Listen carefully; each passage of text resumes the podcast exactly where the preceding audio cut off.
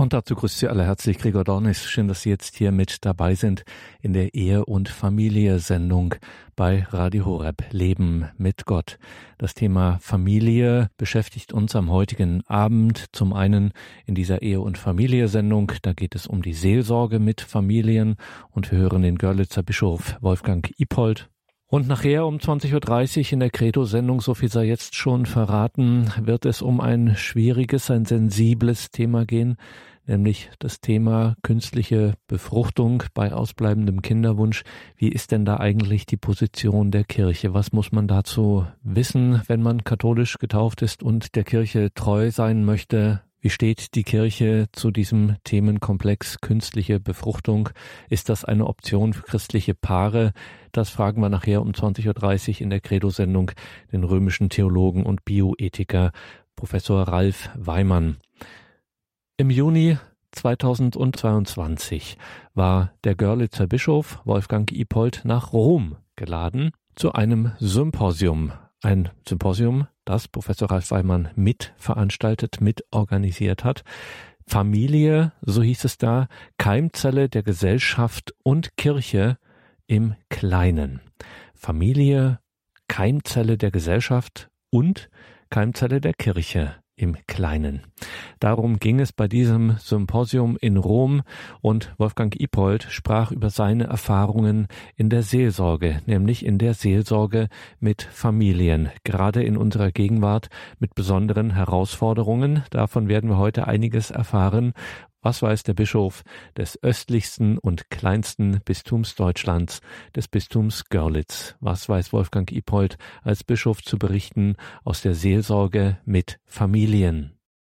Ich kann meinen Vortrag über die seelsorgliche Seite des heutigen Themas nicht beginnen, ohne einen für der für mich schönsten Sätze zu nennen, mit denen je ein päpstliches Schreiben begonnen hat. Amoris Laetitia, quae est in familiis, viget Laetitia est quoque ecclesia. Die Freude der Liebe, die in den Familien gelebt wird, ist auch die Freude der Kirche. Ich freue mich darüber, dass hier nicht vivit, sondern viget im lateinischen Text steht. Ein Verbum, das eine wirkliche Lebendigkeit und Freude ausdrückt, und wenn es um die Freude in den Familien geht, die Freude ist ja, wie wir wissen, eine der Früchte des Heiligen Geistes, dann ist es selbstverständlich, dass seelsorgliches Bemühen solcher Freude zu dienen und ihr den Weg zu bereiten hat.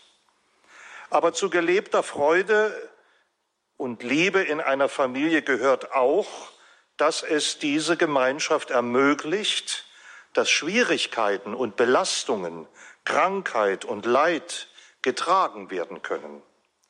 Das Sprichwort sagt ja mit Recht, geteilte Freude ist doppelte Freude, geteiltes Leid ist halbes Leid.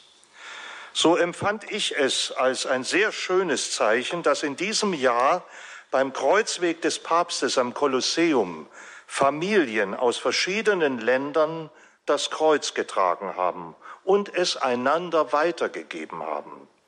Es entstand für mich in dieser Geste eine weltumspannende Gemeinschaft von Familien, die im Glauben miteinander verbunden waren und die ihren alltäglichen Lebensweg im Gebet des Kreuzwegs mit dem Weg des Herrn verbunden haben.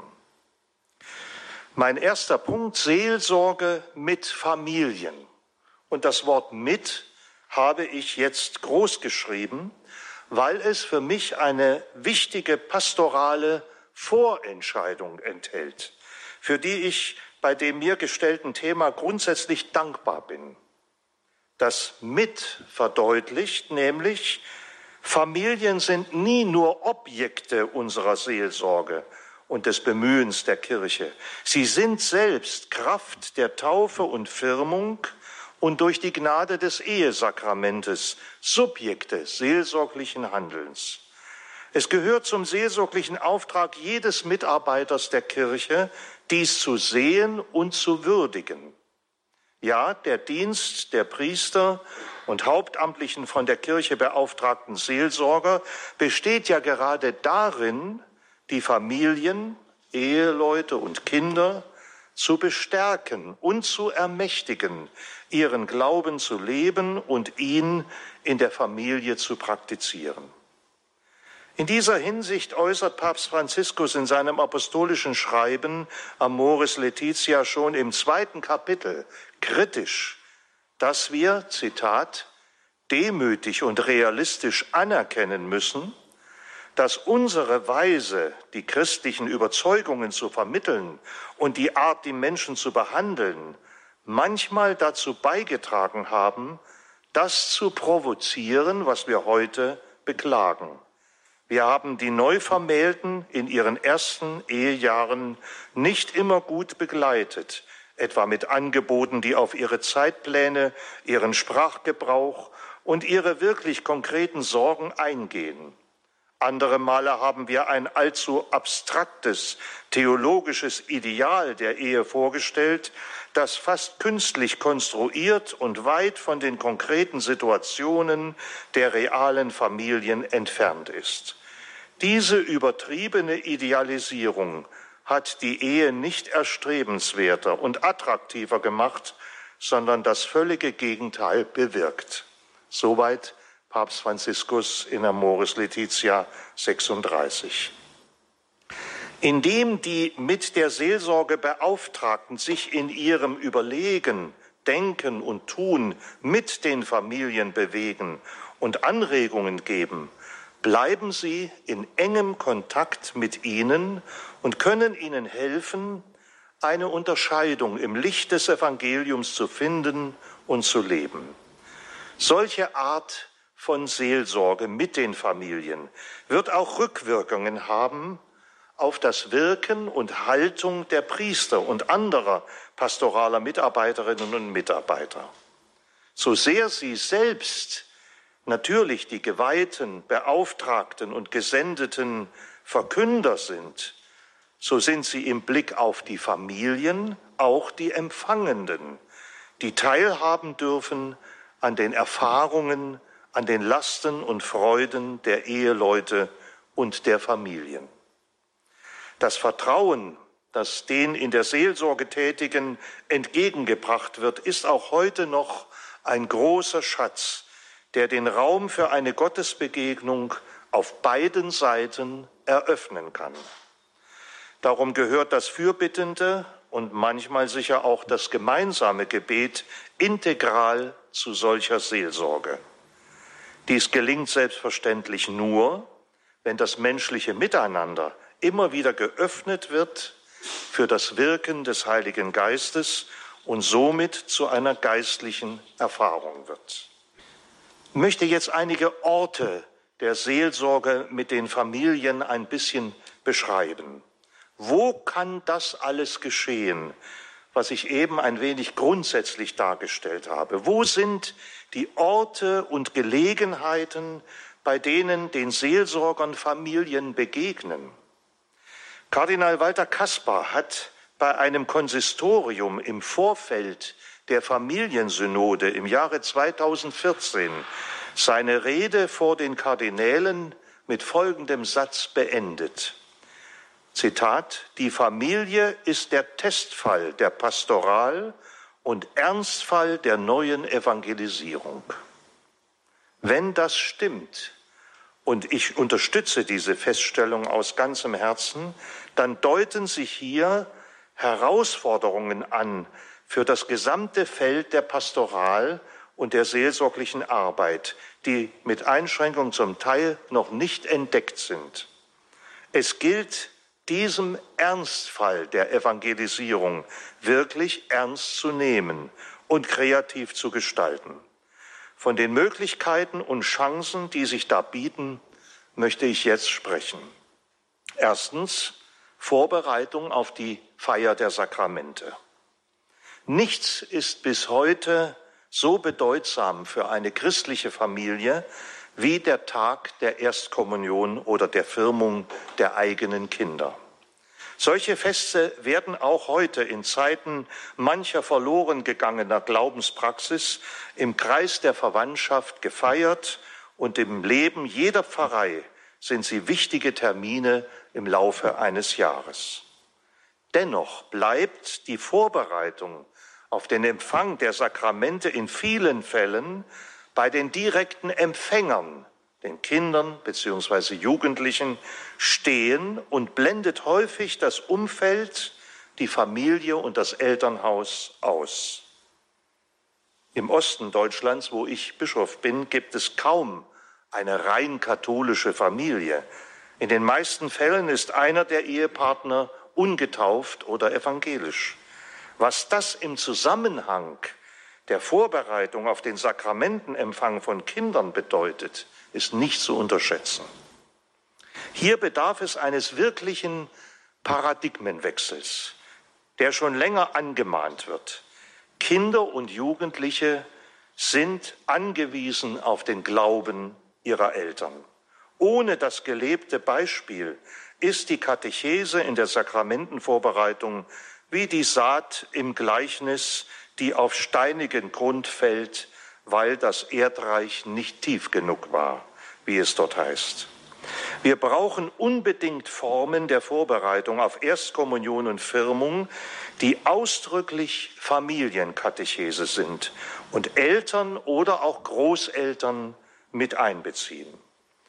Das Modell der sogenannten Tischmütter in den 70er Jahren, Väter kamen damals meistens noch nicht vor, war in gewisser Hinsicht ein Schritt in die richtige Richtung. Dennoch blieb es bei einer Delegation auf wenige Gemeindemitglieder stehen und die meisten Familien konnten sich dispensieren.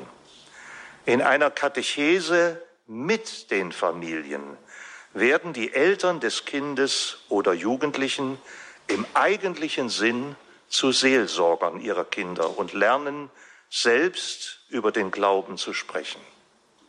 Zweitens, Vorbereitung auf die kirchliche Eheschließung, der Weg zum Eheversprechen.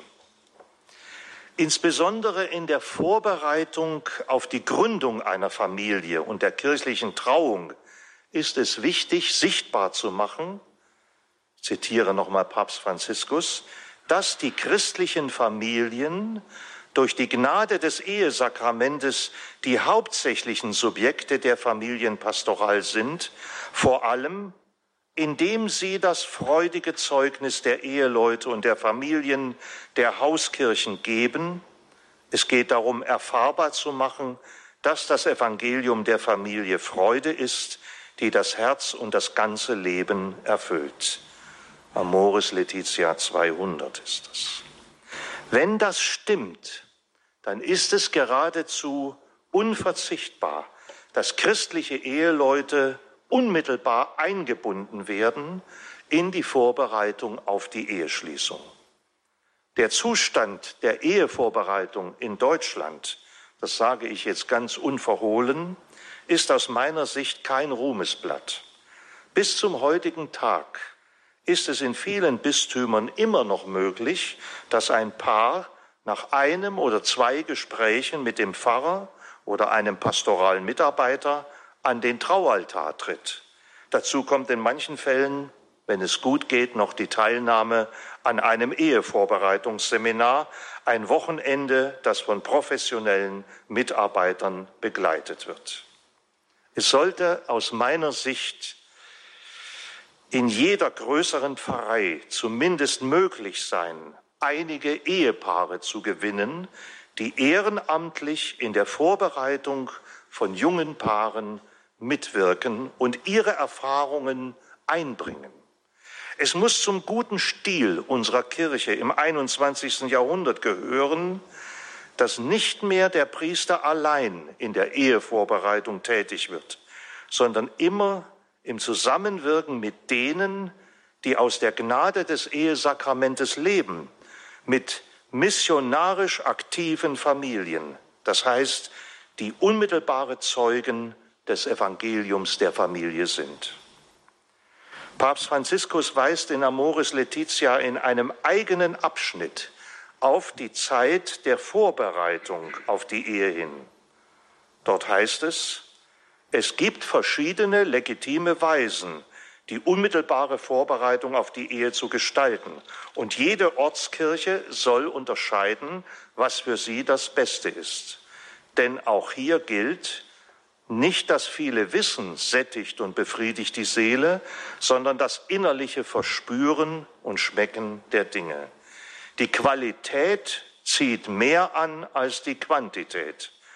Und zusammen mit einer erneuerten Verkündigung des Kerygmas muss man jenen Inhalten den Vorrang geben, die in anziehender und herzlicher Form vermittelt, ihnen, den Verlobten, helfen, sich auf einen Weg für das ganze Leben zu verpflichten. Es handelt sich um eine Art Initiation in das Ehesakrament, um das Familienleben mit einer gewissen Standfestigkeit zu beginnen. Das ist Amoris Letizia 207. Ein großes Wort, eine Initiation in das Ehesakrament. Es ist wie ein Katechumenat, was dahinter steht. Drittens, Familiengruppen in Pfarreien und geistlichen Bewegungen. Dort, wo sich Familien zu kleinen christlichen Gemeinschaften zusammenschließen, wirkt das immer stärkend und hilfreich für die Ehe und die Familie. Insbesondere in der früheren DDR war es vielfach üblich, dass ein großer Teil derer, die kirchlich geheiratet hatten, sich einer solchen Familiengruppe anschloss. Diese Gruppe oder Familienkreise, wie wir sie auch genannt haben, traf sich häufig am Abend auch in den Häusern von einzelnen Gläubigen und nicht nur in den Räumen der Pfarrei. Ab und zu war der Priester dort zu Gast und gab neue Impulse. Durch die Veränderungen in der Arbeitswelt und die große Mobilität wie auch eine zunehmende Individualisierung ist es heute schwieriger geworden, auf der Ebene der Pfarrei solche Gruppen zu etablieren. Lebendig ist das Miteinander von Familien, aber weiterhin vor allem in den geistlichen Bewegungen unserer Kirche vereint unter einem gleichen Ziel und verbunden durch eine gemeinsame Spiritualität, begegnen sich hier Familien, oft mit den Kindern, jüngere und ältere Ehepaare und begleiten einander auf dem Glaubensweg. Solche Art von Zusammenhalt gelingt auch über Pfarrei und Bistumsgrenzen hinweg, wenn es in größeren Abständen Tage der Vergewisserung und der Gemeinschaft gibt. Hilfreich ist dabei für die einzelne Familie das Wissen um den gleichen geistlichen Weg mit anderen, bestimmte Gebetsweisen, die verbinden und natürlich eine regelmäßige Vertiefung der je eigenen Spiritualität durch Exerzitien und Einkehrtage. Sowohl in den Familiengruppen einer Pfarrei wie auch der geistlichen Bewegungen sind die Eheleute oft füreinander Seelsorger und Glaubensbegleiter. Da geschieht vieles ganz unspektakulär im Gespräch und im Anteilnehmen und Deuten von Situationen des Alltags im Licht des Evangeliums. Der Priester ist vielfach als geistlicher Moderator und Impulsgeber für solche Gruppen und Gemeinschaften wichtig und gewünscht auch. Viertens, Einzelseelsorge in Krisensituationen. Das Leben von Eheleuten und Familien läuft nie glatt und ohne Schwierigkeiten. Zu jeder menschlichen Beziehung gehören Belastungen und kann auch das Scheitern gehören. Das sind Erfahrungen, die das Leben schreibt und die in vielen Fällen ungeplant kommen und darum nicht vorher eingeübt werden können. Dietmar Miet schreibt in einem Aufsatz über das Gelingen und Misslingen in Liebe und Ehe. Erst angesichts einer engagierten Vorstellung, die wir von einem gelingenden Leben in unseren persönlichen Beziehungen haben, kommt im Kontrast dazu die bittere Erfahrung zustande, dass entgegen den Intentionen und den Bemühungen ein Entwurf gescheitert ist. Zum Scheitern gehören manchmal unangemessene Vorstellungen vom Gelingen, falsche Ideale. Je fragwürdiger das Ideal, umso näher das Scheitern. Ein Ideal wird fragwürdig, wenn es die Wirklichkeit überspringt. Und je größer es erscheint, umso größer ist das Leiden an der Wirklichkeit. Zitat Ende. Zu den eigentlichen Krisen in der Beziehung zum Ehepartner gesellen sich andere Belastungen des Miteinanders in einer Familie. Ich nenne beispielhaft die Erfolglosigkeit in der religiösen Erziehung der Kinder, die viele Eheleute belastet, die für Eltern und erst recht für Großeltern großes Leid bedeutet, eine schwere Krankheit, die unvorhergesehen hereinbricht und längere oder gar dauernde Einschränkungen bedeutet, der Verlust des Arbeitsplatzes, der Tod des Ehepartners und vieles andere mehr. Zu all diesen Erfahrungen gehört oft die undurchdringliche Frage, warum? Warum gerade ich? Warum gerade wir? Was haben wir falsch gemacht? Solche Fragen haben eine religiöse Dimension und rufen nach einer Antwort des Glaubens. Seelsorge wird hilfreich sein, indem sie das Licht des Evangeliums ins Spiel bringt und dazu verhilft, dass gerade im Scheitern und in Belastungen die Gemeinschaft mit der Kirche nicht aufgekündigt wird. Hier ist eine diakonische Pastoral gefordert, die sich in der Regel als Einzelseelsorge darstellt und darum auch zielgerichtet handeln kann. Ich gebe zu, für mich bleibt bei diesem Punkt allerdings die bedrückende Frage im Raum stehen, wie kann es bei den immer größer und unübersichtlicher werdenden Pfarrstrukturen für die derzeit weniger werdenden Priester und hauptamtlichen Seelsorgerinnen und Seelsorger überhaupt möglich sein, dass solche Situationen aufgespürt und angemessen begleitet werden? Hier sind Herausforderungen verborgen für eine Kirche, die das Erbarmen Gottes präsent machen soll, an denen wir uns messen lassen müssen. Und fünftens Liturgie und Gottesdienst mit Familien. Die Feier der Liturgie und dabei insbesondere die sonntägliche Eucharistiefeier gehören zum Grundbestand des Katholischen. Darum bedarf die Liturgie zu jeder Zeit der Aufmerksamkeit für die Familien, die sie mitfeiern und besonders für die anwesenden Kinder.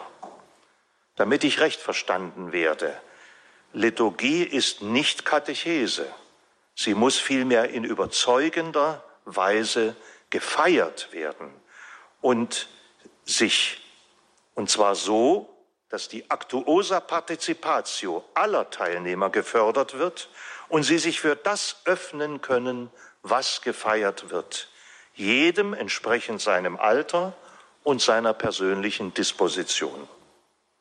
Ich persönlich sehe neben dem Ministrantendienst viele Möglichkeiten, Kinder in die normale Sonntagsmesse einzubeziehen, ohne den Gottesdienst zum liturgischen Übungs- oder Spielfeld verkommen zu lassen. Kinder können sich beim Vortrag der Fürbitten beteiligen. Kinder können helfen beim Einsammeln der Kollekte. Sie können mit Erwachsenen gemeinsam eine Gabenprozession gestalten. Insbesondere die Predigt kann ab und zu insbesondere Familien oder sogar die Kinder direkt in den Blick nehmen, was dann übrigens meistens dankbar von den Erwachsenen angenommen wird, da der Prediger plötzlich sich einer Sprache bedient, die auch für Erwachsene verständlicher und klarer ist. Ohne Zweifel, die Hochform der Eucharistie braucht heute katechumenale Vorformen, Einübungsfelder in liturgische Vollzüge.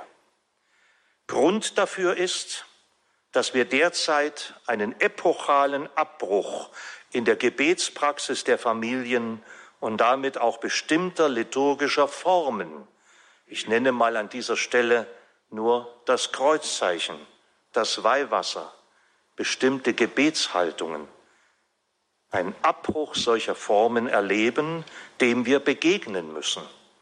Hier wird die Seelsorge viel Fantasie aufbringen müssen, um Familien immer wieder zu bereiten und zu öffnen für diesen Kern kirchlichen Tuns. Liturgie wird aus meiner Sicht bereits in den Häusern eingeübt und vorbereitet.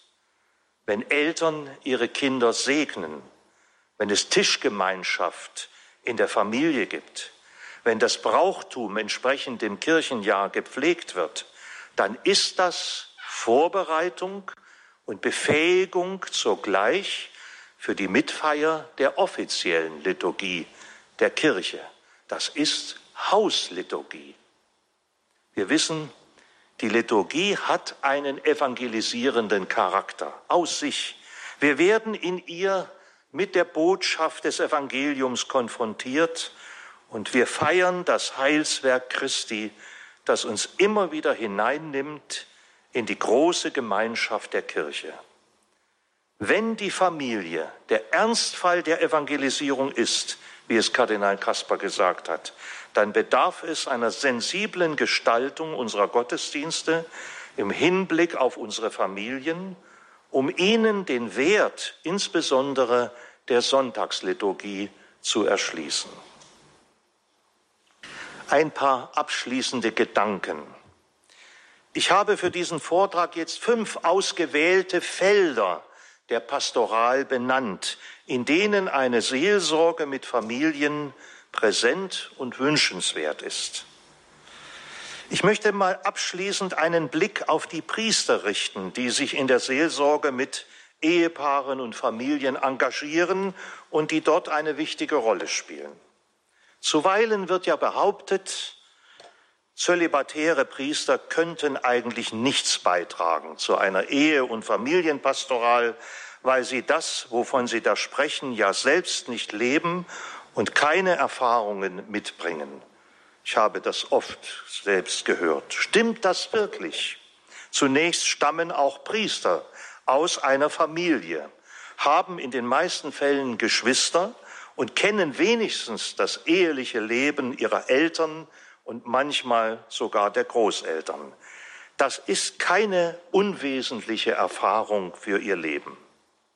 Außerdem kann die Seelsorge mit Familien auch ihre zölibatäre Berufung bereichern und vertiefen. Priester sind gerade in diesem Bereich der Pastoral nicht immer die Gebenden, sondern oft auch die Empfangenden. Es ist aus meiner Sicht wünschenswert, dass in der Seelsorge mit Familien neu entdeckt wird, dass beide Berufungen, die zum ehelichen und die zum zölibatären Leben, sich gegenseitig bereichern und bestärken können.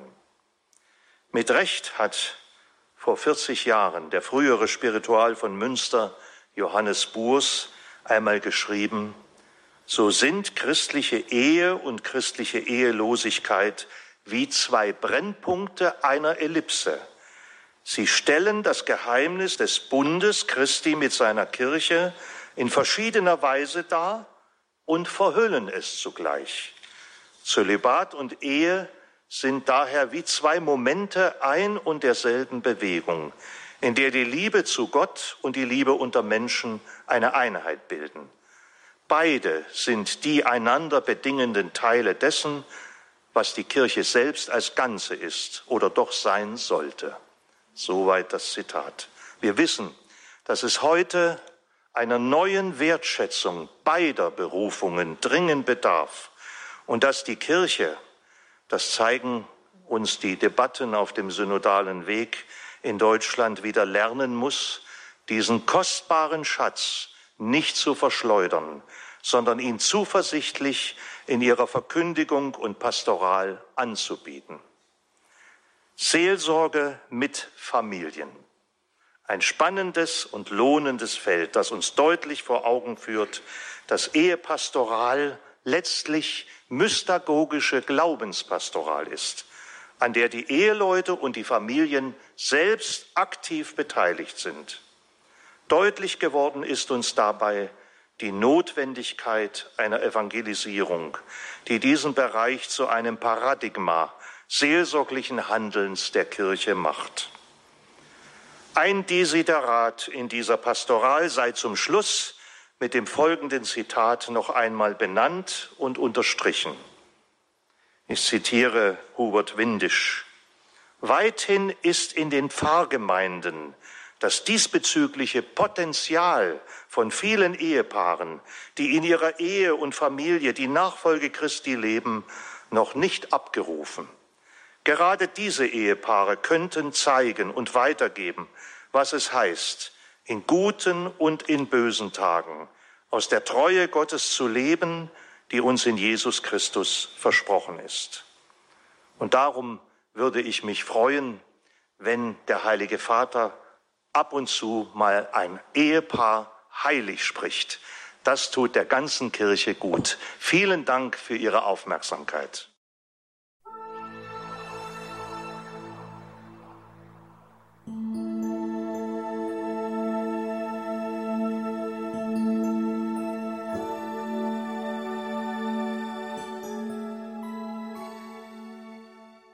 In der Ehe- und Familie-Sendung hörten Sie den Görlitzer Bischof Wolfgang Ipold mit seinen Erfahrungen zur Seelsorge mit Familien.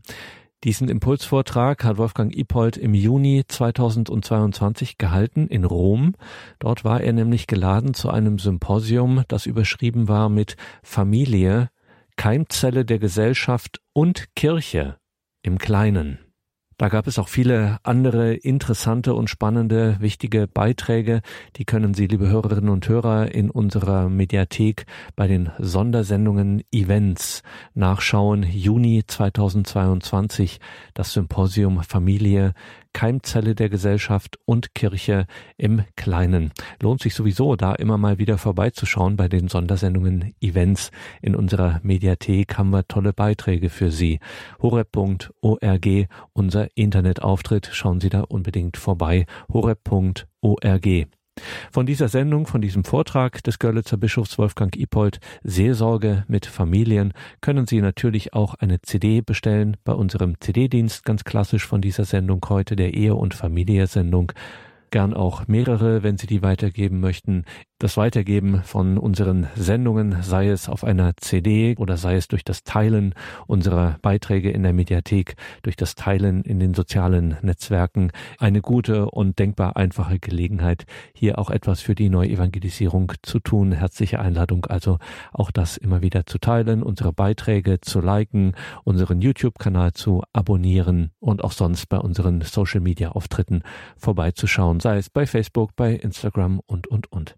Danke Ihnen, liebe Hörerinnen und Hörer, fürs Dabeisein. Danke, dass Sie unsere Arbeit hier möglich machen, auch in diesen so schwierigen Zeiten für uns alle, dass Sie auch an uns weiterhin denken. Wie Sie wissen, wir finanzieren uns ausschließlich über Spenden. Wir haben keine weiteren Einnahmen, nur die Spenden unserer Hörerinnen und Hörer.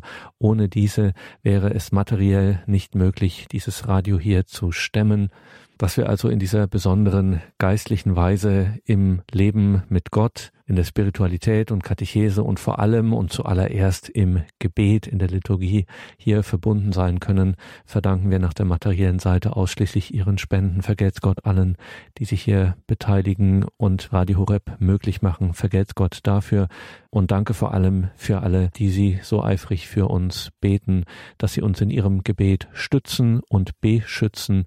Natürlich gilt dasselbe, was ich eben sagte, ganz besonders für diesen geistlichen Einsatz. Auch ohne den gäbe es Radio Horeb nicht. Danke dafür. Mein Name ist Gregor Dornes. Ich freue mich, wenn Sie hier mit dabei bleiben. Gleich um 20.30 Uhr bin ich im Gespräch mit dem römischen Theologen und Bioethiker Professor Ralf Weimann. Und wir wagen uns an eine sensible Frage beim Thema Familie. Wie ist denn das mit der künstlichen Befruchtung? Wie ist das, wenn der Kinderwunsch unerfüllt bleibt?